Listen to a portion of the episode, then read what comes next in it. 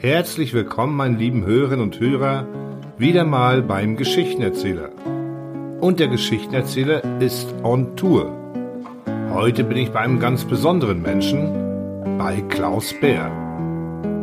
Klaus Bär ist der Autor zweier Bücher, Bewegte Jahre und zwei Welten, die er im Berthof Verlag herausgegeben hat. Klaus Bär, geboren 1935 in Stettin, verbrachte in dieser Stadt seine frühe Kindheit. Während des Krieges wurde er mit seiner Familie wegen der Luftangriffe auf Umwegen auf die Insel Rügen evakuiert. Dort erlebte er auch das Kriegsende. Nach seiner Schulzeit und Abitur studierte er in Weimar Architektur. Ein Jahr nach dem Diplom verließ er wegen der allgemeinen politischen Verhältnisse mit Frau und Kind Weimar und ging in den Westen. Die meiste Zeit lebte und arbeitete er in Stuttgart. Nach der Wiedervereinigung zog es ihn, inzwischen im Ruhestand, aus der geschäftigen Großstadt zurück ins beschauliche und noch immer vertraute Weimar, der Vaterstadt seiner Frau. Die Geschichte bewegte Jahre war eigentlich nur für den Hausgebrauch bestimmt. Der Zuspruch aber durch Freunde und Angehörige ermutigte den Verfasser, sie als Buch herauszubringen. Bewegte Jahre ist ein origineller Zeitzeugenbericht zur deutschen Geschichte. Es sind bewegte, ereignisreiche und unsichere Jahre, die Zeit des Krieges, der russischen Besetzung und der Aufbaujahre der DDR. Auf humorvolle Weise schildert Klaus Bär seine Erlebnisse aus Kindheit und Jugend bis hin zu seinen Erfahrungen als junger Familienvater. Mit der persönlichen Reifung wächst auch sein kritischer Blick auf ein System, das wenig Platz für Mitgestaltung und individuelle Freiheit lässt. Das Buch endet mit seiner Flucht in den Westen kurz vor dem Mauerbau und gibt einen Blick auf die deutschen Geschehnisse in der Mitte des 20. Jahrhunderts. Es ist eine Geschichte, wie sie wohl häufiger vorgekommen sein mag, doch ist sie einzigartig in ihrer persönlichen und authentischen Erzählart. Auf Bitten des Autors möchte ich erwähnen, dass Klaus Bär Jahrgang 1935 ist, also 88 Jahre alt. Von daher ist seine Stimme nicht mehr ganz so frisch und kräftig wie bei einem jüngeren Menschen. Doch nun habe ich genug geredet und wir lassen den Autor selber zu Wort kommen. Ich präsentiere Klaus Bär. Meine Damen und Herren, kurz ein paar Worte zu meinem Buch. Über den Inhalt möchte ich mich hier nicht auslassen. Den kennen Sie aus der Ankündigung zu diesem Podcast. Wichtiger ist, was soll man aus dem Füllhorn der Erlebnisse in einer kurzen Zeit vortragen? Ich denke, das können nur einige Schlaglichter sein. Am besten solche und so dargebracht, dass sie neugierig auf mehr machen. Ich hoffe, dass mir dies gelingen wird. Und nun geht's los. 1940 bis 1949 Stettin. Die Sonne scheint. Auf der Gartenbank am Haus der gute Vater, wie er sich selbst gern nennt.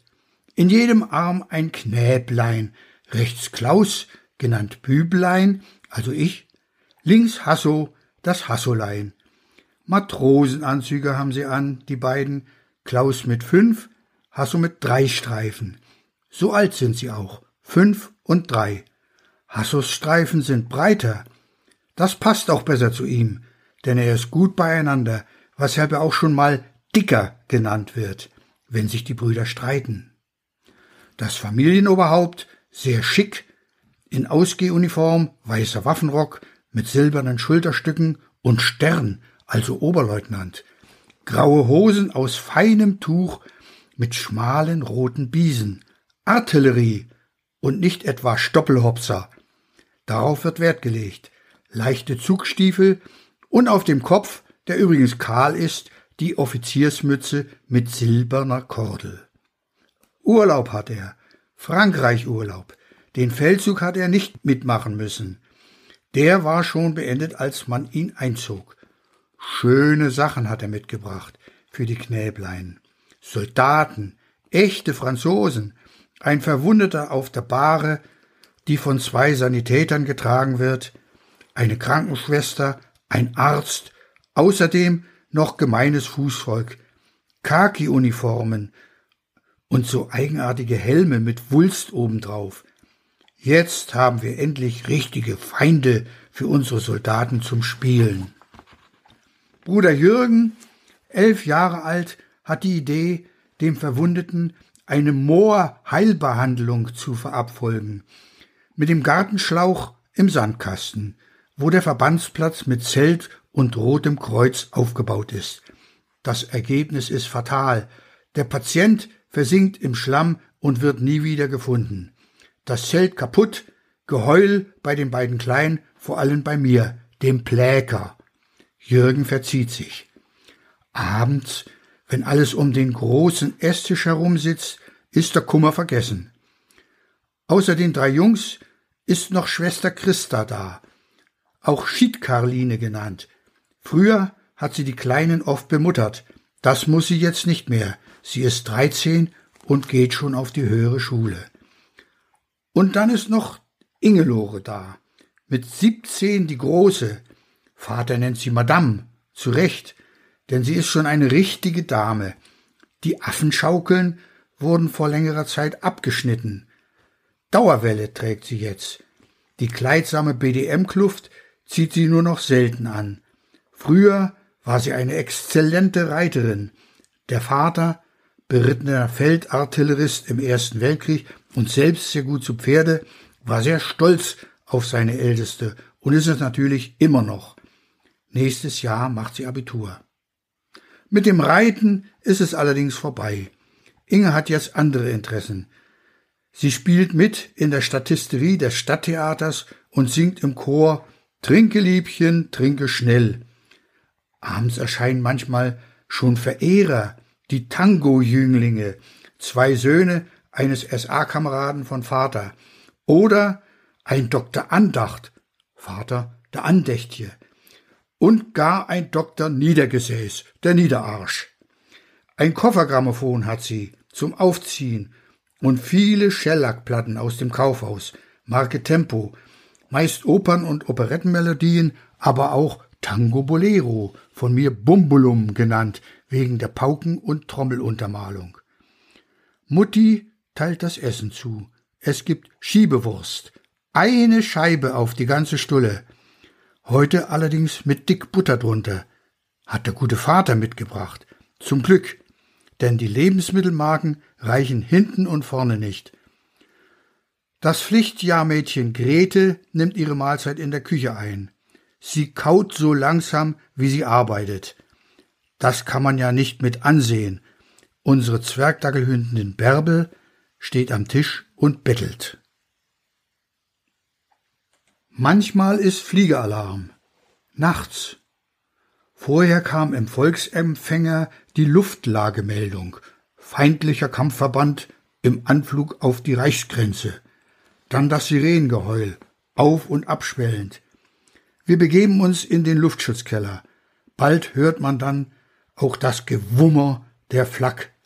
Vor allem das der Großkalibrigen in Pölitz. Imponierend. Im Keller ist es ganz gemütlich. Mit Rundhölzern und Balken ist die Decke abgestützt. Sicher ist sicher. Ein Bett steht drin, Stühle und ein ausrangierter Tisch. Die Kleinen dürfen sich hinlegen. Wenn man hochguckt, sieht man das Muster der Ziegelsteine, aus denen die Decke gebaut ist. Wenn so ein Stein nun mal runterfällt und einen auf den Kopf. Einmal ist Fadi da, als Alarm kommt. Der spielt bei dem Geballer ganz seelenruhig auf der Mundharmonika ein strammes Landesschützenbataillon. Das flößt Vertrauen ein. Nach der Entwarnung geht alles wieder hoch nach oben, nix ist passiert, das wäre ja auch noch schöner bei der Abwehr. Wenn der Alarm länger gedauert hat, ist am nächsten Morgen später Schule, damit man sich ausschlafen kann. Bruder Jürgen nutzt diese Zeit, um Granatsplitter zu suchen. Die werden bei den Kumpels rumgezeigt, besonders begehrt sind ringförmige Teile vom Uhrwerk zum Einstellen des Explosionszeitpunkts. Bombensplitter findet man noch nicht. Dass Krieg ist, merkt man auch an anderen Dingen, an der Verdunklung zum Beispiel. Endruleit, der Parteibonze, ist Blockwart. Der passt auf, dass kein Licht durch die Ritzen scheit. Falls ja, klopft er von außen ans Fenster. Mutti ist zu Tode erschrocken. Zu essen gibt's ja schon lange nur noch auf Marken. Kaukau ist nicht mehr. Allenfalls Kakaoschalen Tee.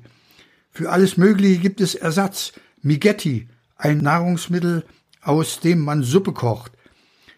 Beim Tag der Wehrmacht gibt's nicht mehr Erbsen mit Speck aus der Gulaschkanone, sondern Tomatenreis. Der Reis, das sind Graupen.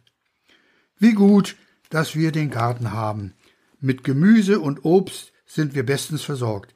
Schließlich braucht man Vitamine, wie die Wissenschaft festgestellt hat. Das sehen auch die zahlreichen Onkels und Tanten so, die sich zur Erntezeit zu Besuch bei uns einstellen. Schön, dass Vati in Frankreich ist. Der schickt immer fleißig, lässt bringen oder bringt, wenn er auf Urlaub kommt, einen Hasen noch im Balk, einen halben Hammel, bei dem einem das Fett im Munde gerinnt und der eigenartig schmeckt, Igitt. Butter wird geschickt, so viel, dass man sie gar nicht aufessen kann. Die wird eingeschmolzen zu Butterschmalz. In einen Steintopf gefüllt, eine Schicht aus Rinderteig obendrauf. Angesichts der vielen guten Sachen von Fatih sagt Bruder Hasso, als man ihn fragt, was er mal werden will, Urlauber. Seit ein paar Wochen haben wir eine neue Stütze. Sina, ein Russenmädchen.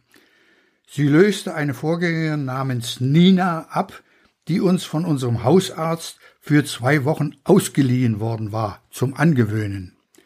Sina ist eine hübsche, sehr reinliche und fleißige junge Frau mit guten Manieren. Gnädige Frau, so wird unsere Mutti von ihr angeredet. Ihr Deutsch ist noch lückenhaft, aber in jeder freien Stunde lernt sie und bald kann sie es prima. Allerdings statt H sagt sie K oder Cha oder auch manchmal G. Das ist so im Russischen. Eines Tages kommt sie verstört vom Fleischer zurück. 200 Gramm Gekacktes hatte sie verlangt. Warum Leute alle lachen? Der Staubsauger wird, wenn er nicht funktioniert, als Kriepel in Klammern Krüppel bezeichnet. Dieses Wort hat sie wohl von den deutschen Lanzern aufgeschnappt.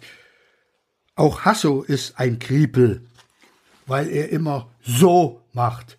Das heißt, er kneift sie in den Busen, der nicht zu übersehen ist, im Gegensatz zu dem unserer sehr schlanken Mutti. Sina ist freiwillig nach Deutschland gekommen, ihr Bruder ebenfalls. Er ist Hiwi auf Zingst. Sie ist verheiratet und hat Gipsches Mann, wie sie unserer Mutti versichert. Die bezweifelt, dass es in Russland überhaupt hübsche Männer gibt. Sie hat die verwahrlosten Gestalten der Gefangenen in der Wochenschau vor Augen.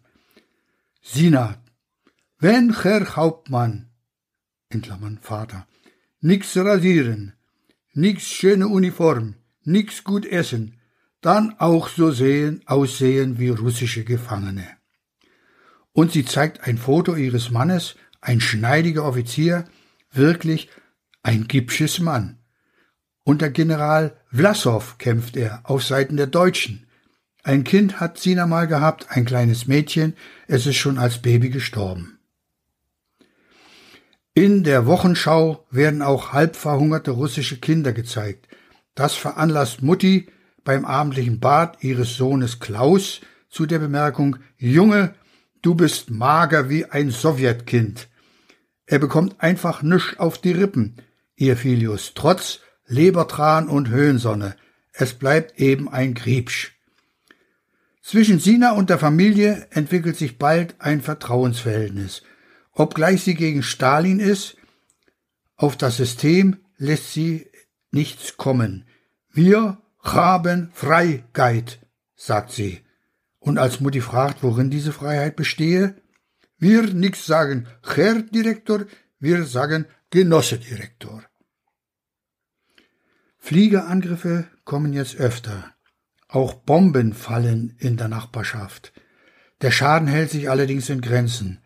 In der Nacht des 20. April 1943 an Führers Geburtstag plötzlich furchtbare Detonationen in dichter Folge ohne vorheriges Sirenengeheul. Alles stürzt in den Luftschutzkeller.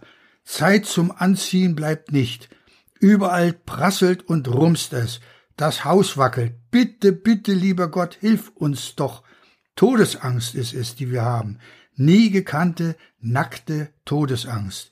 Ich entleere mich in eine Pappkiste. Alles jammert, alles weint und es will und will nicht aufhören. Wo ist unsere Flak? Wo sind unsere Jäger? Als nach einer Ewigkeit der Lärm endlich abebbt und man sich durch Staub und Schutt die Kellertreppe hochtastet, bietet sich ein schreckliches Bild. Das Haus schräg gegenüber brennt. Alles, was Arme hat, versucht mit einer Eimerkette den Brand zu löschen. Überall Qualm und Verwüstung. Unser Haus steht noch. Es ist aber, wie die Nachbarhäuser auch, abgedeckt.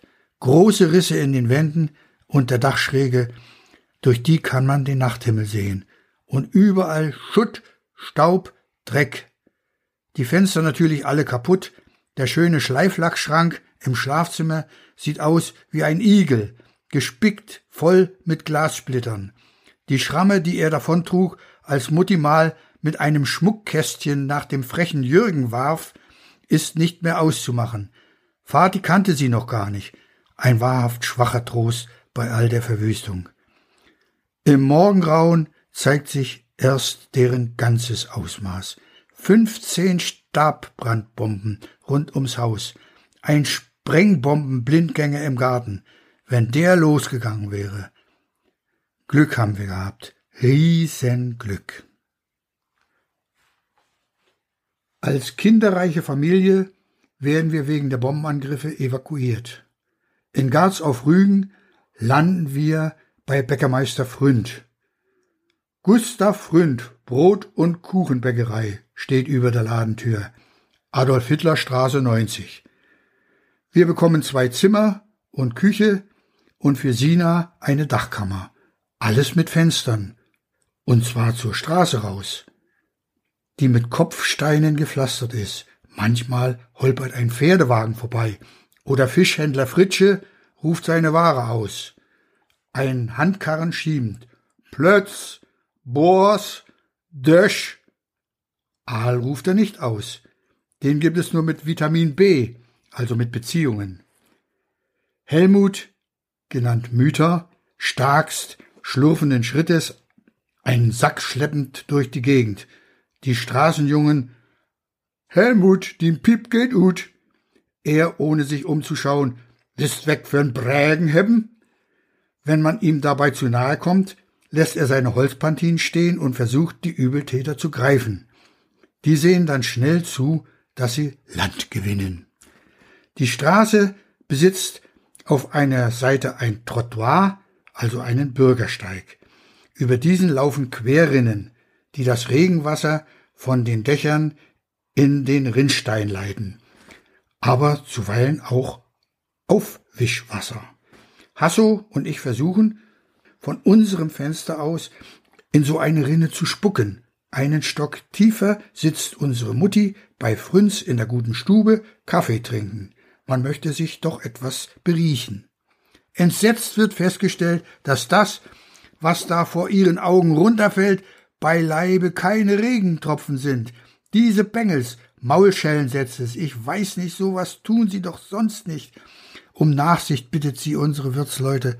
Bleibende Verstimmung kommt nicht auf. Schließlich ist Mutti ja Frau Hauptmann, die Gattin des ranghöchsten Offiziers von Garz. Und das verschafft ihr Ansehen. Noch. Bäckermeister Fründ ist ein wohlhabender Mann. Sein Haus ist stattlich, in unserer Küche ein Ausguss mit Wasserhahn, kalt. Für Garz ein hoher Standard. Das ist dann aber auch schon alles an technischer Ausrüstung. WC oder gar Bad gibt es nicht. Kachelöfen in den Stuben ohne Ascheklappe, eine rügensche Spezialität. In der Küche natürlich kein Ofen, sondern ein Herd zum Kochen mit Holz oder Briketts zu befeuern. Eisenringe in der Herdplatte, für die unterschiedlich großen Töpfe. Strom ist allerdings überall da und sogar mit 220 Volt. In einem Anbau die Backstube mit darüber befindlichem Lager. An die Backstube angebaut sind die Waschküche und die stillen Örtchen. Drei Stück nebeneinander. Jedes mit eigener Tür zum Hof. Eine Fäkaliengrube gibt es nicht, sondern nur eine breite Rinne unter allen drei Klos. Was sich hier ansammelt, wird mit einer Art Schleppschaufel mit langem Stiel von Zeit zu Zeit herausgezogen in den Schweinestall hinein. Klappe zu und dann geht's wieder eine Weile. Der Schweinestall war früher mal eine Durchfahrt, vorne und hinten ein Tor. Als Einstreu wird der frische Pferdemist verwendet. Der ist ja noch fast so gut wie Stroh. Selten wird ausgemistet im Schweinestall. Ob den Tieren das wohl gefällt? Auf jeden Fall gibt es einen hervorragenden Dunk. Eines Tages kommt Inges Zukünftiger zu Besuch. Auch als Oberstabsarzt muss man mal aufs Klo.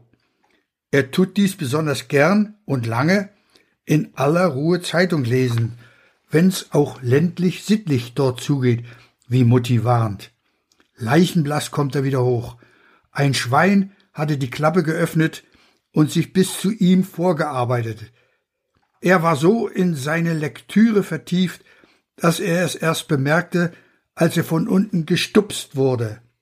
Oft wird diese Geschichte später erzählt. Sie ist ja auch wirklich einmalig. Zum Piepen. Der Krieg geht zu Ende. Die Russen kommen. Nun wartet alles bang auf ihr Erscheinen. Und da kommen sie. Vorneweg ein paar Berittene mit runden Pelzmützen auf dem Kopf. Die reiten einfach durch. Dann der Tross mit Panjewagen, von struppigen Pferdchen gezogen, Strohlicht in den Wagen, und darauf sitzen die Rotarmisten in verschwitzten Uniformen. Maschinenpistolen haben sie bei sich, mit runden Magazinen. Das ist alles, und die haben uns besiegt. Ein Lager schlagen sie auf unter freiem Himmel, dort beschäftigen sie sich vor allem mit dem Packen von Paketen, von großen Paketen.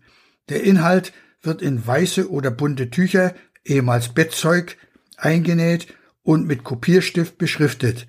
Vorher war die Stelle angefeuchtet worden. Eigenartige Schriftzeichen verwenden sie.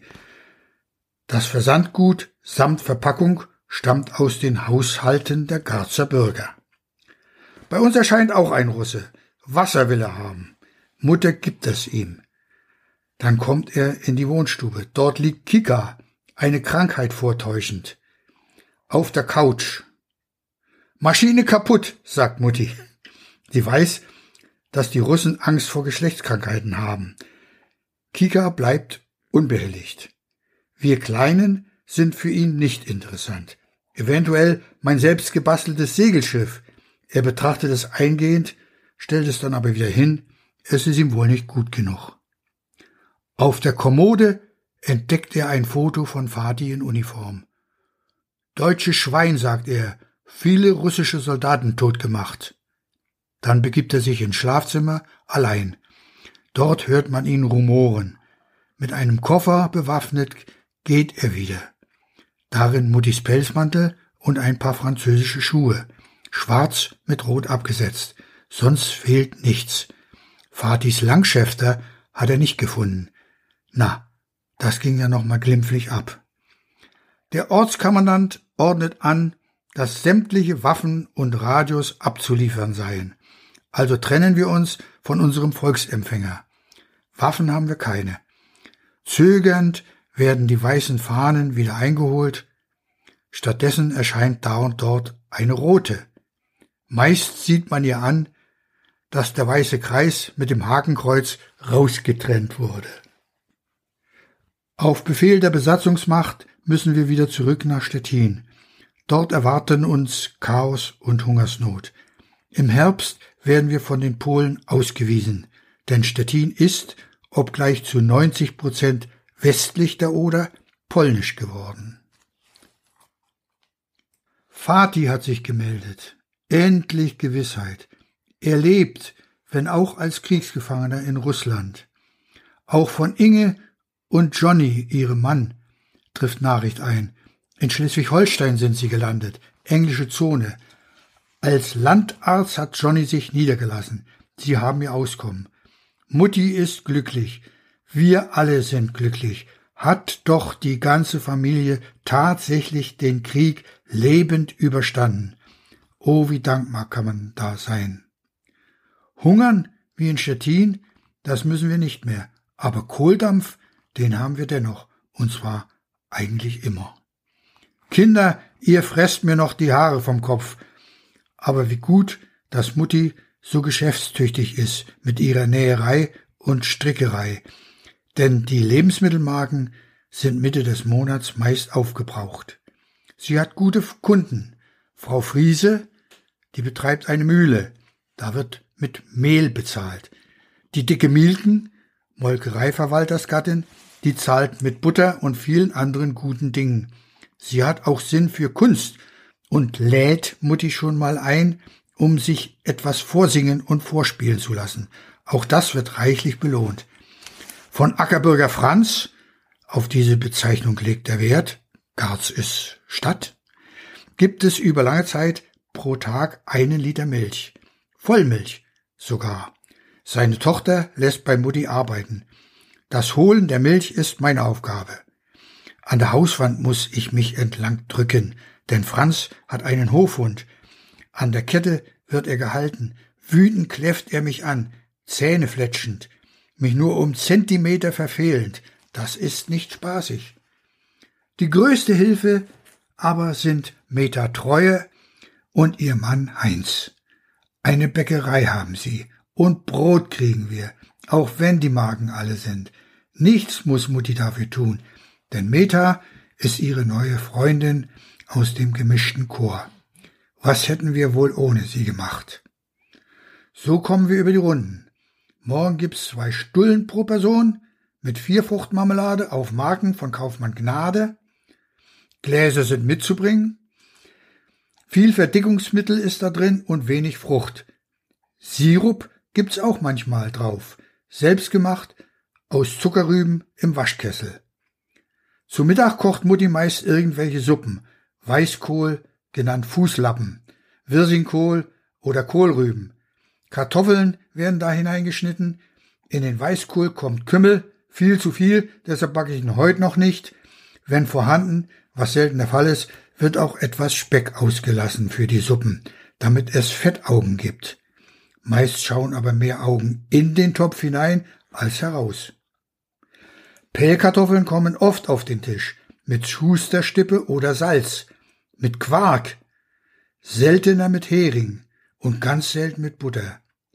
Jeder pellt seine Tüffeln allein, wo käme Mutti sonst hin? Sonntag gibt's manchmal Fleisch auf Magen von Schlachter Martin Luther oder ohne Magen als Freibankfleisch von Rossschlechter Hase. Dies sei von gesunden Tieren, die sich ein Bein gebrochen haben und deshalb notgeschlachtet werden mussten. Da bleiben Zweifel abends dann die Säule unserer Ernährung, die Klütensupp. Der Liter Milch von Ackerbürger Franz wird im Verhältnis 1 zu 2 mit Wasser verdünnt. Dann werden aus Weizenmehl von Frau Friese und etwas Wasser Klüten geformt und beigegeben. Zum Schluss Zucker und eine Prise Salz. Immer schön rühren muss man, sonst brennt es an auf unserer Kochhexe und schmeckt nach Gewürz der Seligen fünf Kellen pro Kopf und zwei Scheiben trockenen Brotes. Dann noch einmal zwei Kellen Nachschlag, jeder passt auf, dass er Sindel exakt zugemessen bekommt. Mutti schreibt der Klütensupp zu, dass wir die Nachkriegszeit ohne gesundheitliche Mangelerscheinungen überstanden haben. Jürgen versucht sich in großem Stil mit dem Anbau von Tabak. Spitzblatt für Zigaretten, Breitblatt für die Pfeife. Mannshoch werden die Pflanzen, Blütentriebe knipst er aus. Die geernteten Blätter werden auf Schnüre gefädelt und in unseren beiden Kammern zum Trocknen aufgehängt. Danach besprengt er sie mit Tucker Tabakbeize und hüllt sie in ein Tuch ein. In eine Kiste kommt das Ganze zum Schwitzen. Virginia, Kentucky oder Orient. Zwischen diesen Geschmacksrichtungen kann man wählen. Zum Schluss wird geschnitten und gedreht. Das Ergebnis überzeugt nicht recht. Manche Zigaretten werden dick, manche dünn, manche ziehen nicht und schmecken tun sie nach Sielerstolz, aber nicht nach einem der versprochenen Aromen. Also schickt Jürgen seinen Rohtabak lieber unbehandelt nach Dresden zu Jasmatzi. Dafür bekommt er von dort fabrikmäßig hergestellte Zigaretten der Marke Sondermischung zurück. Das ist schon was anderes. Die lassen sich sogar verkaufen. Für eine Mark 50 pro Stück. Eine Ami-Zigarette bringt übrigens acht bis zehn Reichsmark. 1949 bis 1953 Bergen, Kreis und Hauptstadt der Insel Rügen, liegt, wie der Name schon sagt, auf einem Berg. Immerhin 40 Meter über dem Meeresspiegel, für Norddeutschland beachtlich. Circa 9000 Einwohner beherbergt es, seit neuestem auch den frisch gebackenen Penäler Klaus Beer. Zusammen mit den anderen Garzern, insgesamt zwei Mädchen und fünf Jungen, rücken wir im September 1949 hier ein. Das Jungsinternat liegt nahe beim Schulgebäude. Es ist eine ehemalige Wehrmachtsbaracke, zweigeschossig. Die Mädchen kommen im Seifert-Internat unter, einer schicken Villa, von seinem Eigentümer verlassen. Nazi gewesen? Wir anderen Garzer landen in einer Zehn-Mann-Bude, genannt der Reitsaal. Fünf Doppelstockbetten stehen da drin. Zehn Spinde, noch vom Militär, ein langer Tisch in der Mitte und zehn Stühle drumherum. Als erstes heißt es Strohsäcke stopfen. Matratzen gibt es nicht. Und gefederte Roste auch nicht. Bretter liegen in den Bettgestellen. Erfahrene Schüler geben uns den Rat, die Säcke tüchtig vollzustopfen. Das Stroh liege sich bald zusammen. Dieser Rat wird befolgt. Riesige Strohwürste liegen nun auf den Brettern, von denen man zunächst runterrollt, die dann aber nach kurzer Zeit tatsächlich eine beinahe ebene Liegefläche ergeben. Gegessen wird auf den Stuben. Zum Essen fassen stellt man sich unten bei der Küche an und dann balanciert man seine gefüllte Schüssel nach oben. Paula, die Köksch, Doppelpunkt, komm, Garzer, ich geb dich noch eine Kelle. Ich habe wegen Bedürftigkeit eine Freistelle bekommen. Verpflegung und Logis kostenlos. Auch Schulgeld muss keins bezahlt werden. Der erste Schultag ist eine Katastrophe. Wir Garzer haben alle recht gute Zeugnisse bekommen von Fräulein Haltermann. Deshalb hat uns die Schulleitung in die Klasse mit dem höchsten Wissensniveau gesteckt. Unser Klassenlehrer ist Dr. Blom, Blömer genannt. Bei dem hatte Bruder Jürgen schon eigenartigerweise kein Nazi gewesen. Seine Schüler hatte er durch Boxhiebe abgestraft, im fairen Kampf, wie er behauptete, in welchem freilich immer er obsiegte. Boxen ist jetzt nicht mehr, aber ein harter Knochen ist er nach wie vor. Bei wem hattet ihr Deutsch? werden wir gefragt. Bei Fräulein Haldermann, antworten wir. Englisch?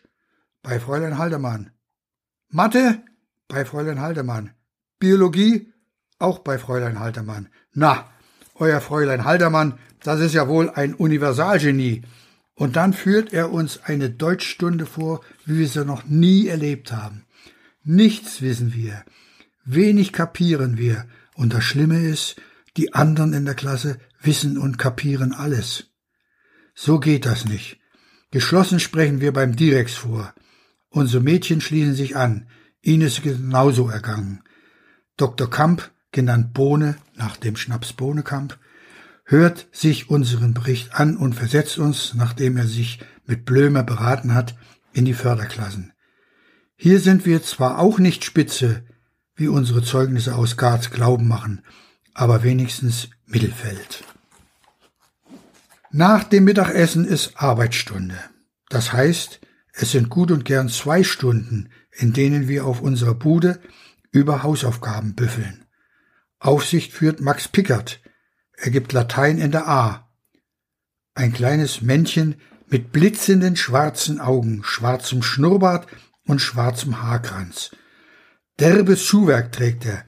Damit tappt er, knarrende Geräusche erzeugend, auf dem Gang entlang.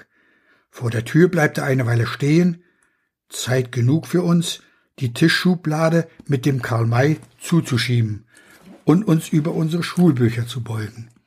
Aufgerissen wird die Tür und donnern schalt sein Gruß. Guten Morgen, ihr Männer! Wir grüßen zurück. Zu lasch für Maxe Pickerts Geschmack. Ich höre nichts, tönt seine Stentorstimme. Etwas mehr Bouillon bitte. Jetzt brüllen wir. Guten Tag, Herr Pickert. Auf leisen Sohlen über Nacht kommt doch der Lenz gegangen. Das sagt er und glaubt, sich diese Art auf dem Flur fortbewegt zu haben. Mathehefte raus, fordert er. Jeder weiß inzwischen, dass Maxe von Mathe nichts versteht. Aber von Schönschrift, da versteht er was. Erscheinen ihm die Zahlenkolonnen nicht akkurat genug, dann streicht er die ganze Seite durch, von links unten nach rechts oben. NE, in Klammern, noch einmal, schreibt er drunter. Und dagegen ist nichts auszurichten, denn sein Tun wird vom Lehrerkollegium zustimmend toleriert. Auch in den Schulpausen übrigens. Ein nachlässig gemachtes Bett lässt er ebenfalls nicht durchgehen. Welchem Teekessel gehört dieses Faltengebirge? NE das Ganze. Eine spiegelglatte Fläche will ich sehen. Zock, zock, der Sohnemann. Unser anfänglicher Respekt vor ihm wandelt sich nach und nach in gutmütiges Eingehen auf seine Marotten, die uns letztlich auch erheitern. Hohen Unterhaltungswert hat sein Sportunterricht, den er eine Zeit lang vertretungsweise gibt. Beim 100-Meter-Lauf steht er am Ziel, die Stoppuhr in der Hand. Sorgfältig werden die Zeiten notiert.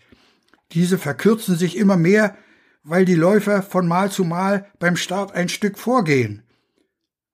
Neuer Weltrekord murmelt die um ihn herumstehende Masse, als er schließlich die Zeit von 8,6 in sein Büchlein einträgt. Da wird er dann doch misstrauisch. NE das Ganze. Beim Handballspiel ruft einer Hand.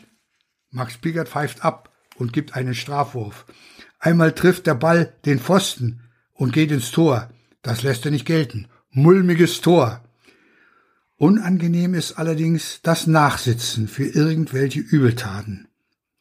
Bei leichteren Fällen heißt es Sonnabend, sechste Stunde anschwirren. Eine Seite englischen Text aus Gullivers Travels muss man bei ihm auswendig lernen. Zeit für das Mittagessen bleibt dann nicht mehr, wenn man noch den Zug nach Garz kriegen will. Bei größeren Vergehen heißt es Sonnabendnachmittag um drei. Da ist es dann nichts mehr mit dem Nachhausefahren. Am 9. März 1953 stirbt Stalin. Die Schulleitung verkündet auf dem Pausenhof der zusammengerufenen Menge das Dahinscheiden des geliebten Führers aller Werktätigen. Dann formiert man sich zur Trauerdemo. Doch zuvor rennen Klaus Busch und ich zurück zum Internat unsere Hüte holen. Die hatten wir schon vor einiger Zeit erworben. Man geht nicht mehr ohne Hut, das hatten wir im Westradio gehört. Nur die Dinge aufzusetzen, das hatten wir uns bisher nicht getraut. Den Spott der Klassenkameraden, vor allem aber der Mädchen fürchtend. Jetzt bietet sich eine einmalige Gelegenheit. So ein Trauerzug, das ist eine ernste Sache. Da kann uns niemand uzen. Also aufsetzen die guten Stücke. Würdig dreinblicken und los geht's. Auf dem Marktplatz ist eine Tribüne aufgebaut. Darauf der sowjetische Kommandant mit Gefolge, außerdem die Größen der Stadt, des Kreises, der Parteien und Massenorganisationen. Da defilieren wir nun dran vorbei. Stalinbild mit Trauerflor. Merkwürdig. Die gucken alle so ernst von da oben herab, und zwar auf uns. Kaum sind wir vorbei, schießt einer unserer Lehrer auf uns zu. Wollt ihr wohl den Hut abnehmen? Herrje, den haben wir ganz vergessen. Vor uns marschierte eine A-Klasse, also Mädchen. Die hatten nichts auf, höchstens ein paar Strickkäppis. Und die darf man ja aufbehalten. Und wenn die Hüte getragen hätten, hätten sie die auch nicht abnehmen müssen. Gleichberechtigung? Von wegen. Auf jeden Fall hatte uns nichts und niemand daran erinnert, dass wir die Tribüne hätten barhäuptig passieren müssen. Der Schreck fährt uns in die Glieder. Provokation? Anti-Sowjethetze? Wieder in der Schule fehlt es dann auch nicht an sehr ernsten Vorhaltungen, weniger wegen unserer vermeintlichen Unbotmäßigkeit als wegen unserer Dummheit. Die FDJ-Kreisleitung verlangt die Namen der Übeltäter, aber das Kollegium hält dicht. Dankeschön, liebe Lehrer. Annemarie Albrecht, unsere Klassenlehrerin und derzeitige Schulleiterin, drückt uns schließlich die blauen Briefe in die Hand. Die sollen wir unseren Eltern persönlich übergeben. Mit der Post will sie sie nicht schicken. Sie traut dem Postgeheimnis nicht. Leider muss ich Ihnen mitteilen, dass Ihr Sohn Klaus auf Beschluss der Lehrerkonferenz einen schriftlichen Verweis erhält. Die Lehrerkonferenz musste dies beschließen, da Ihr Sohn bei dem Vorbeimarsch des Trauerzuges am 9. März 1953 seine Kopfbedeckung aufbehielt. Das steht da drin, wörtlich. Fatih, sechs Jahre sowjetische Kriegsgefangenschaft hinter sich, ruft, als er das gelesen hat, spontan aus Junge, den Brief hebt dir gut auf, den kannst du noch mal gebrauchen, wenn's andersrum kommt. Leider wird er das nicht mehr erleben. Den Hut habe ich übrigens nie wieder getragen. Ich bekam bald darauf einen von meiner Tante geschenkt, aus dem Westen. Der war wesentlich flotter. Da kommt die Zeit in Weimar. Also wir sind schon in der, in der letzten Phase. 1953 bis 1960 die Zeit in Weimar. Weimar ist ein nettes Städtchen, circa 60.000 Einwohner, Zentrum der deutschen Klassik, des goldenen Zeitalters – aber auch das silberne Zeitalter kann sich sehen lassen, Franz Liszt und so weiter. Und davor und danach ebenfalls viel Geschichte, Geschichte des Geistes, der Kunst und der Politik. Nationalversammlung 1919, also Wiege der Deutschen Republik, die den Namen Weimars trägt. Für mich besonders wichtig die Hochschule für Architektur und Bauwesen, das ehemalige Bauhaus. Ursprung der modernen Architektur des 20. Jahrhunderts. Das weiß ich allerdings damals noch nicht. An dieser Hochschule bin ich immatrikuliert. Architekt will ich werden. Eigentlich wollte ich ja vorher ein baupraktisches Jahr machen. In Stralsund bei der Bauunion. Aber die haben abgewinkt. Partei und Regierung hätten einen neuen Kurs beschlossen. Die Heranbildung des akademischen Nachwuchses sei zu beschleunigen. Zu viel der sogenannten Intelligenz war in den zurückliegenden Jahren in den Westen abgehauen. Mit mir ein Schulfreund aus Bergen, Sigi Pollex.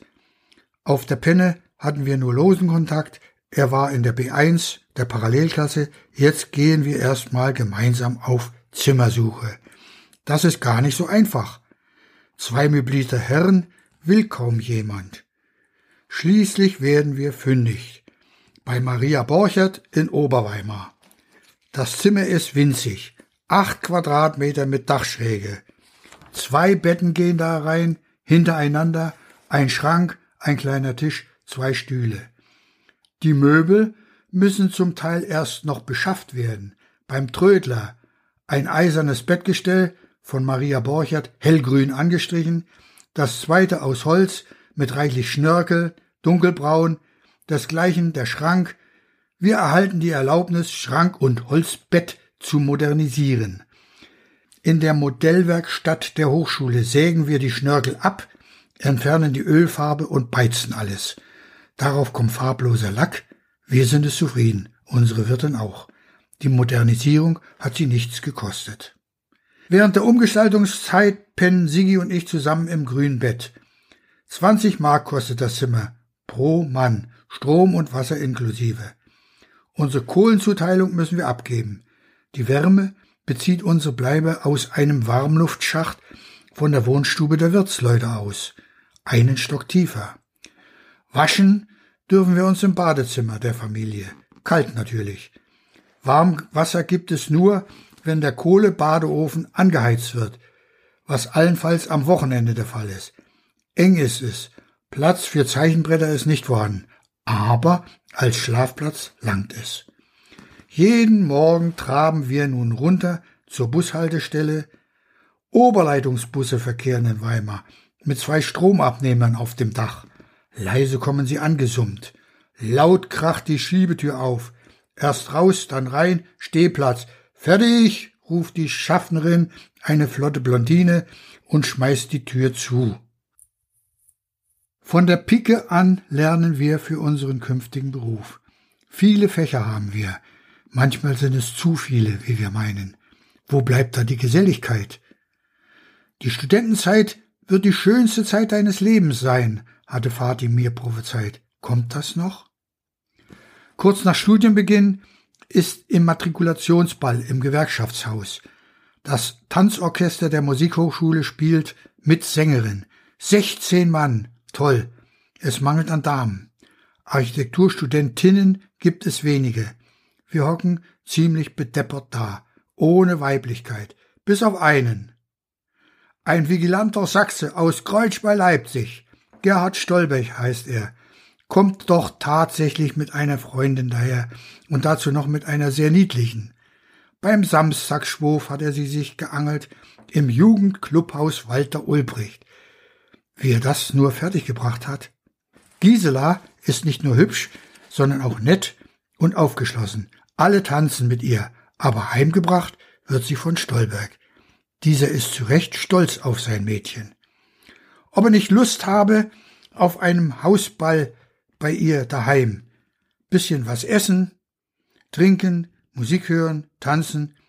Sie würde ihre Freundinnen einladen und er solle doch bitte seine neuen Freunde mitbringen. Das sind wir, Pitt, Charlie und ich. Und Sigi natürlich. Wir sind Feuer und Flamme. Wer hätte das gedacht, dass wir so schnell Kontakt finden? Wer neben wem zu sitzen kommt, entscheidet das Los. Mit Liedanfängen wird das gemacht. Rosalinde, Rosalinde, Punkt, Punkt, Punkt, lass die Finger von dem Kasimir zum Beispiel. Rosalinde wird von einer Dame namens Elvira gezogen und Kasimir von unserem Gerhard Stolberg. Schwupp hat er seinen Spitznamen weg. Kasimir, das passt zu ihm. Warum, weiß eigentlich niemand so recht. Er wird ihn bis zu seinem Tode behalten. Seine künftige Frau wird ihn so nennen, seine Freunde und Geschäftspartner, und viele wissen gar nicht, wie er richtig heißt.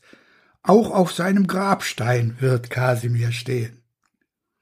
Man redet über alles Mögliche, schließlich über den Hochschulfasching im kommenden Februar. Wer wird wohl mit wem? Kasimir selbstverständlich mit Gisela. Eigenartigerweise druckst sie so rum. Nicht ja, nicht nein. Auf dem Heimweg frage ich Charlie, was das zu bedeuten hat. Er, frag du sie doch mal. Das tue ich bei der nächsten sich bietenden Gelegenheit, und siehe da, sie sagt sofort zu. Ich bin baff und glücklich, und Kasimir ist auch baff, aber weniger glücklich. Wir bleiben trotzdem Freunde, gute Freunde. In unserer Studentenbude bei Maria Borchert ist es häufig kalt. Sie benutzt den Warmluftschacht, um uns zu disziplinieren, wenn ihr was nicht in den Kram passt. Manchmal sind wir schon mit dem Trainingsanzug ins Bett gestiegen. Eines Tages bleibt Gisela weg. Sonst hat sie meist unten gepfiffen, ich Kopf aus der Dachgaube und runter zum Spazierengehen. Damenbesuch auf dem Zimmer, nicht dran zu denken. Ich frage Maria, ob sie was weiß. Sie ich habe mit ihrer Freundin von Frau zu Frau gesprochen, erklärt sie. Es schicke sich nicht, dass sie mich abends abhole. Ein heftiger Disput folgt, wir schließen zwar wieder Frieden und Gisela kommt auch wieder, aber das Verhältnis zur Wirtin ist ab da gespannt. Was hat sie nur? Kasimir ist zu Besuch, als sie wegen irgendwas ins Zimmer kommt. Er bringt es auf den Punkt. Die will was von euch der Mann dauernd auf Montage und sie Mitte 30, voll im Saft. Daher der Versuch, Gisela wegzumobben. Jetzt deute ich auch einige Zeichen. Ihre Unterwäsche. Im Bad liegt sie ausgebreitet, der Büstenhalter über der Brausestange des Kohlebadeofens hängend. Runtergerutscht war er mal von der Zugluft, als ich die Badtür aufmachte. Am Ofenrohr war er hängen geblieben, angesenkt wurde er. Damals hat sie dazu noch gelächelt. Als ich an einem Samstagabend ein Bad nehme, stelle ich fest, dass der Bodeneinlauf verstopft ist. Das Wasser aus der freistehenden Wanne bereitet sich auf dem Estrich aus, statt abzulaufen. Ein Blick in die Wanne, viel ist nicht mehr drin, plötzlich ein Schrei von unten, es tropft durch die Decke, geradewegs in ihren Kochtopf. Da ist das Maß voll. Der griesgrämige Ehemann, der gerade mal da ist, kündigt uns auf der Stelle. Gegen Ende unserer Zeit als möblierte Herren wird Siggi krank. Nichts Schlimmes, aber er bleibt im Bett. Da setzt sich Maria zu ihm auf die Kante und streichelt seine Wange. Er könne ja bleiben, wenn er wolle. Dabei hat auch er eine Freundin, aber das weiß die Wirte nicht, denn sie holt ihn nie ab, geschweige denn pfeifend. Dem armen Sigi wird es heiß unterm Skalp. Höflich bedankt er sich aber er wolle doch auch lieber gehen, es sei schon alles vorbereitet. Überschrift ist Bienchen, meine künftige Frau. Ich besuche meinen Freund Pitt in seiner Bude. Engelsring 61. Ein schönes Haus aus den 30er Jahren. Eine nette Wirtin habe er. Und diese wiederum habe eine nette Tochter, Letztere allerdings ist meist nicht da. Säuglingsschwester sei sie im Weimarer Kinderkrankenhaus. Das Zimmerchen ist nicht heizbar. Da behält man besser die Jacke an. Ein abgelegtes Teil von Bruder Jürgens FDJ-Kluft. Olivgrün war sie mal. Ein dunkler Fleck kam darauf. Irgendwann, deshalb hatte Mutti sie blau gefärbt. Der Fleck allerdings war geblieben. Ein Reinigungsversuch schlug fehl, jetzt ist dort ein heller Fleck. So erblickt mich meine zukünftige Frau zum ersten Mal. Sie ist eben doch nicht immerfort. Neugierig ist sie, sehen will sie, was da los ist. Zwei Jungs. Sie gibt jedem von uns eine Zigarette, sich auch. Einen weißen Rollkragenpulli trägt sie, aus dem Westen, und einen schwarzen Popelinrock mit großen aufgesetzten Taschen, da hat sie die Zigaretten drin. Bulgaria, 20 Pfennig pro Stück. Um die Taille einen breiten Elastikgürtel mit senkrechtem Metallverschluss. Bis auf die Zigaretten auch alles aus dem Westen. So erblicke ich meine künftige Frau zum ersten Mal. Nett ist sie und sicher im Auftreten. Später gesteht sie mir, dass sie total unsicher war und die Sache mit den Zigaretten sei eine reine Verlegenheitsgeste gewesen. Diese erste Begegnung bleibt vorerst folgenlos. Ich habe ja Gisela. Allerdings hat die Begeisterung merklich nachgelassen. Und ich weiß nicht mal so recht, warum. Ich glaube, es ist die Einbindung in die Familie. Ihr alter Herr trinkt immer mal ein Bier mit mir und duzt mich, ihre Brüder sowieso. Wie soll man da mal wieder rauskommen? Ich bin doch erst neunzehn. Und dann, sie ist ein hübsches, liebes, nettes, gut erzogenes Mädchen, aber auch etwas naiv. Sie versteht meine Witzchen nicht, die ich so mache bei unseren Spaziergängen. Das ist ein Manko.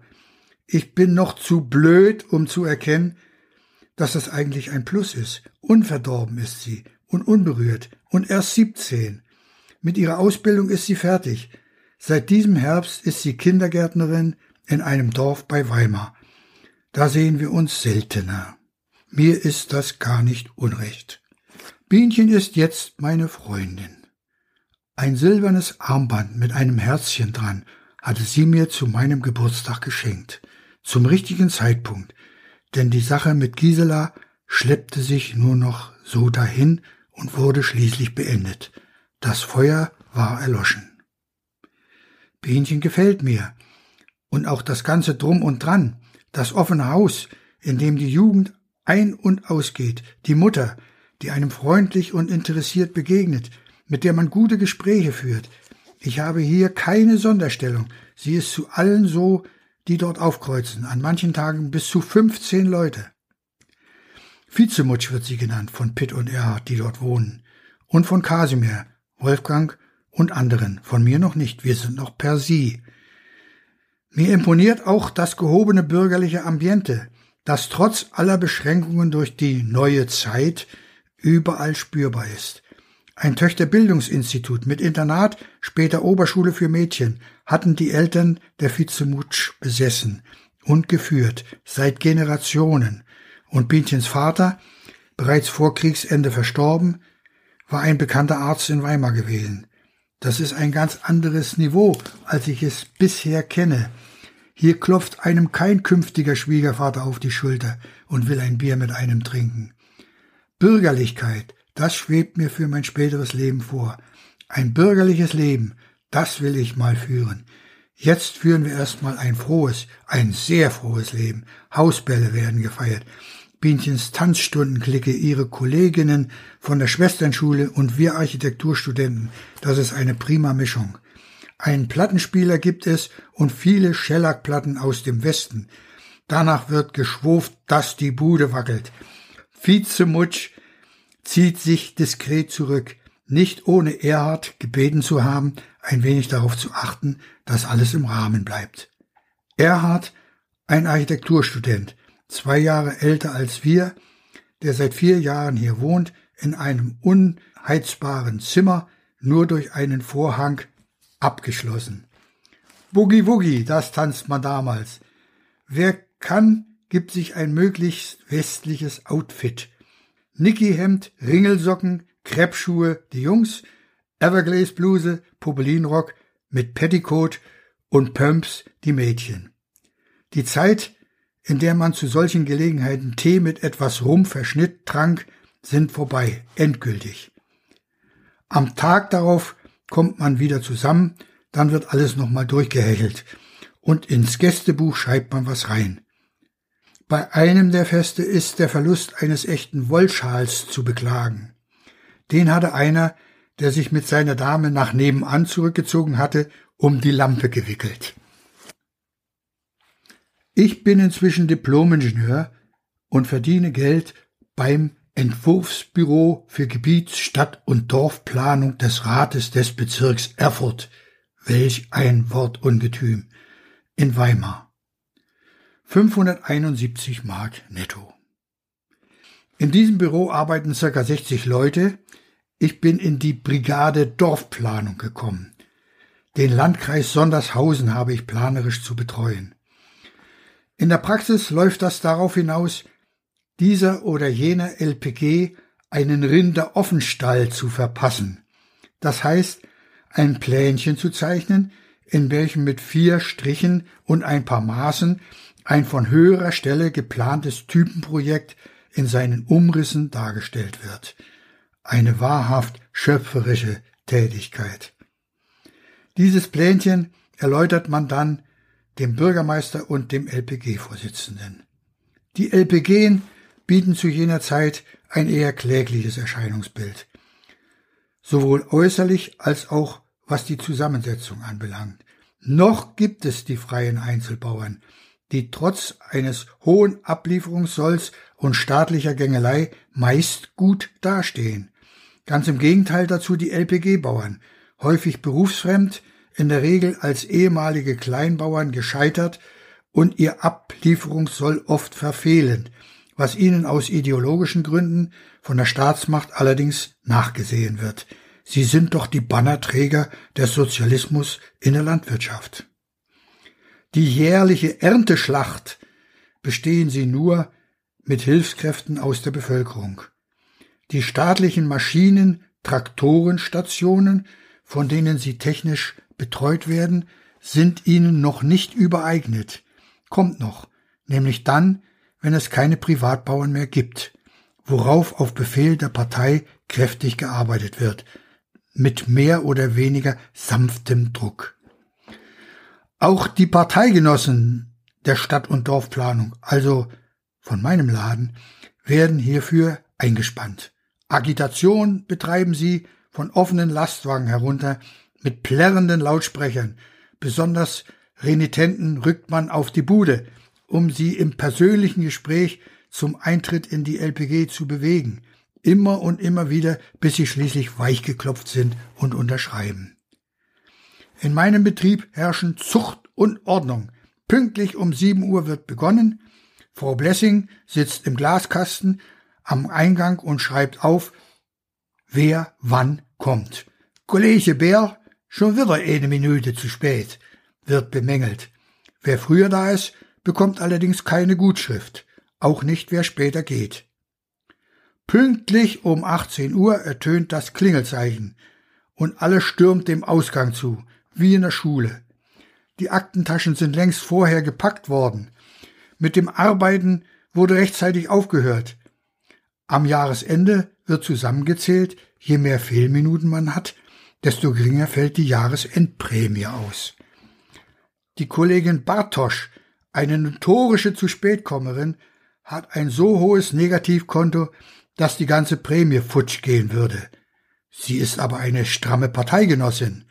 Ein Gespräch mit dem Kollegen Betriebsleiter und sie bekommt ihre Prämie ungekürzt. So ist das mit der Gleichheit im Sozialismus.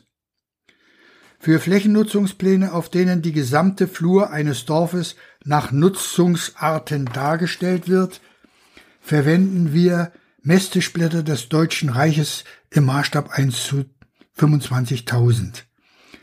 Da sind Höhenlinien drauf. Wenn wir ein Plänchen fertig gezeichnet haben, werden die überstehenden Ränder abgeschnitten und die Schnipsel unter Aufsicht eines Kollegen, der das besondere Vertrauen des Betriebsdirektors genießt, verbrannt. Sie könnten ja dem Feind in die Hände fallen, der die Höhenlinien für Artilleriebeschuss auswerten könnte. So ein Unsinn. In jeder besseren Buchhandlung im Westen kann man solche Messtischblätter ganz legal kaufen. Eines Tages wird eine außerordentliche Betriebsversammlung einberufen. Keiner weiß, worum es geht. Alles wartet gespannt.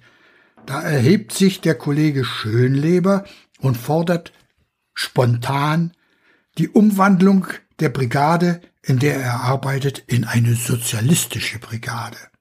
Alles staunt, auch der Brigadeleiter, denn er weiß davon nichts. Was eine sozialistische Brigade ist, weiß ebenfalls keiner vermutlich etwas mit Leistungssteigerung, wogegen beim Kollegen Schönleber nichts einzuwenden wäre, denn er fällt nicht gerade durch besonderen Fleiß auf. Na schön, da haben wir nun auch sowas. Warum aber ausgerechnet der Schönleber? Des Rätsels Lösung sickert peu à peu durch.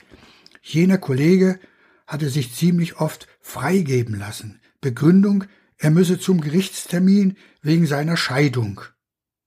Nach Monaten berichtete er dem Kollegen Betriebsdirektor, dass die Scheidung habe abgewendet werden können. Alles sei wieder in Ordnung und er brauche nun nicht mehr zum Gericht. Der Zufall will es, dass der Kollege Betriebsdirektor die wieder mit ihrem Gemahl versöhnte Ehefrau auf der Straße trifft. Freudig beglückwünscht er sie zur wiederhergestellten ehelichen Harmonie, womit er freilich Erstaunen erntet. Die Dame weiß nichts von Ehescheidungsterminen. Ihr Göttergatte hatte sich freigeben lassen, um ins Wirtshaus zu gehen und Bier zu trinken. Das geht ja nun wirklich nicht. Vorgeknüpft wird er und zur Besserung verdonnert, in diesem Fall zur Gründung einer sozialistischen Brigade. Diese Auflage hatte den Kollegen Betriebsdirektor schon lange bedrückt. In der Schublage lag sie schon einige Zeit, die entsprechende Weisung von oben. Jetzt endlich hatte sich eine günstige Gelegenheit ergeben, sie umzusetzen. Die Stimmung im Lande ist mies. Täglich verlassen etwa 3000 Leute die DDR. Wo soll das nur hinführen? Im Betrieb werden Schulungen abgehalten. Wie schütze ich mich vor einem Atomschlag? Farbige Anschauungstafel werden gezeigt, eine Aktentasche als Schutz für den Kopf spielt dort eine Rolle, aber auch ein umgekippter Tisch. Demnächst werde man Schutzgräben auf dem Hof ausheben, freiwillig, nach Dienstschluss. In der Zeitung wird verbreitet, dass es nun an der Zeit sei, die sozialistische Erziehung der Kinder in Ganztagsschulen einzuleiten, dem Einfluss der Eltern entzogen. Denen fehle oft die richtige Gesinnung. Ernährungsengpässe, das geht ja noch. Atomkrieg, so oder so kaputt. Sozialistische Ganztagsschulen, das Kind gegen die eigenen Eltern aufhetzen lassen? Nee, das wollen wir auf keinen Fall. Dazu die erbärmlichen Berufsaussichten als Architekt. Mein Projekt im Kreis Sondershausen, die allseits gelobte Planung für das volkseigene Gut, ist auch geplatzt. Zur Schlussbesprechung war ich gefahren mit meinem Moped bei Regenwetter die Zeichenrolle über dem Buckel. Ein fremder Herr in Ledermantel hatte mich in Empfang genommen. Was wollen Sie denn hier? Zum Betriebsdirektor, der ist in den Westen abgehauen. Was haben Sie denn da in der Rolle? Herzeigen. So, so, die schönen Stelle des volkseigenen Gutes an die LPG übergeben. Gegen Neubauten, Offenstelle. Das ist ja schon Sabotage. Fahren Sie heim in Ihren Betrieb und sagen Sie Ihrem Chef, er hört noch von uns. Das hatte ich mir nicht zweimal sagen lassen. Und das bringt das Fass zum Überlaufen. Weg wollen wir von hier. Und zwar so bald wie möglich. Eingeweiht werden nur wenige. Tante Grete und Ecki und Tante Lotte und der Wolfgang. Und Mutti. Der will ich das sagen. Nicht per Brief, den kriegt womöglich die Stasi in die Finger. Aber Mutti ist zurzeit in Dortmund zu Besuch bei ihrer Schwester. Ich schreibe ihr, dass sie uns auf dem Rückweg doch besuchen soll. Das ist unverfänglich. Erst kapiert sie nicht, worum es geht. Wir haben uns doch gerade erst in Sassnitz gesehen aber dann ahnt sie, was kommt. Es ist eine traurige Begegnung für beide Teile. Die letzte. Ich werde meine Mutter, jetzt fange ich an zu heulen. ich muss mich erstmal sammeln. Es ist eine traurige Begegnung für beide Teile. Die letzte. Ich werde meine Mutter nicht wiedersehen. Nicht mal zu ihrer Beerdigung. Ein paar Habseligkeiten werden verteilt, mit der Bitte um Aufbewahrung, bis sich der Sturm gelegt hat. Zum Beispiel Bienes Schellackplatten aus der Tannenstundenzeit und der zwanzigbändige Brockhaus. Der Keller wird aufgeräumt und entrümpelt, man soll uns nicht nachsagen, wir hätten einen Saustall hinterlassen. In der Wohnung wird nichts verändert. Unser Nachbar, Klaus Geske, soll ja nichts merken, wir wollen sie nicht in Gewissenskonflikte bringen, denn Klaus ist Parteigenosse. Wir beschließen getrennt zu fahren. Bienchen mit dem Murkel löst eine Fahrkarte bis Sassnitz. Bei mir lässt sich ein Dienstreiseauftrag nach Berlin einrichten. Wir wollen uns dann erstmal bei Onkel Kurt in Ostberlin treffen und von dort zu Tante Liese in den Westsektor. Beide wissen noch nichts von ihrem Glück. Einen Tag vor der geplanten Abreise haben wir noch eine Betriebsfete. Ein Saal ist angemietet worden. Dias sollen gezeigt werden vom Betriebsausflug. Als das Licht gelöscht wird, erhebt sich in der letzten Reihe ein wildfremder Mensch und brüllt, das Licht bleibt an. Also Stasi, mitten unter uns. Und wir wollen morgen abhauen. Ob die Wind gekriegt haben? Mir rutscht das Herz in die Büchs. Auf den Dia-Vortrag wird verzichtet. Sehr nachdenklich gehe ich nach Hause. Wir riskieren es trotzdem und setzen uns planmäßig ab. Ich zuerst, Bienchen und das kleine Suschen einen Tag später. Mitgeführtes Gepäck bei mir, das Diplomzeugnis und ein braun Elektrorasierer. Bei Bienchen Kinderwagen und Babyflasche und Windeln. Nicht zu vergessen. Bevor der Zug in den Ostbahnhof einfährt, wird scharf kontrolliert. Leute mit viel Gepäck werden rausgeholt. Ich habe mir meine Aufbaunadel in Gold angesteckt und errege so das Wohlwollen der Kontrolleurin. Mein Dienstreiseauftrag tut ein Übriges. Ungeschoren komme ich rein nach Ostberlin. Onkel Kurt und Tante Steffi erzähle ich, was wir vorhaben. Sie sind begeistert. Das würden sie auch an unserer Stelle so machen. Als Frau und Kind dazu stoßen, wird der Gänzübertritt besprochen und dann vollzogen.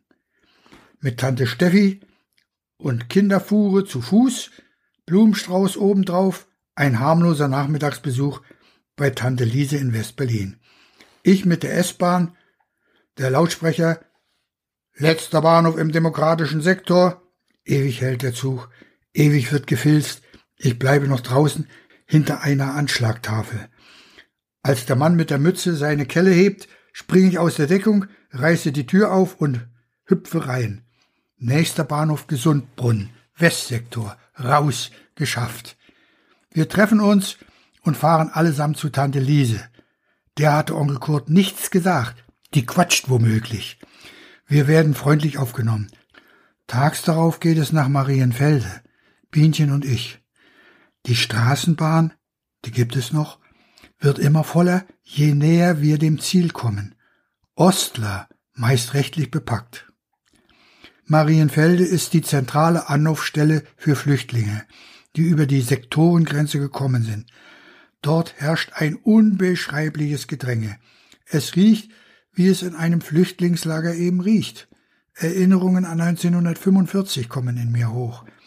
Hier muss man das Notaufnahmeverfahren beantragen, wenn man den Flug in den Westen bezahlt bekommen will. Überall sind Warnhinweise vor Stasi-Spitzeln. Nee, das nicht. Bienchen telegrafiert ihrem Bruder, ob er uns bitte Geld überweisen könne. Wir wollen den Flug selbst bezahlen als normale Passagiere. Am nächsten Tag ist es da. Die Tickets werden gekauft und am 4.10.1960 besteigen wir die viermotorige Boeing von Pan Am. Die Propeller beginnen zu rotieren, dann startet sie zunächst Richtung Osten. Berlin von oben, sehr interessant. Da ist ja das neue Funkhaus von Radio DDR in der Malepa-Straße. Das hatte ich mal als Student besichtigt. Danach beschreibt die Maschine einen weiten Bogen Richtung Westen.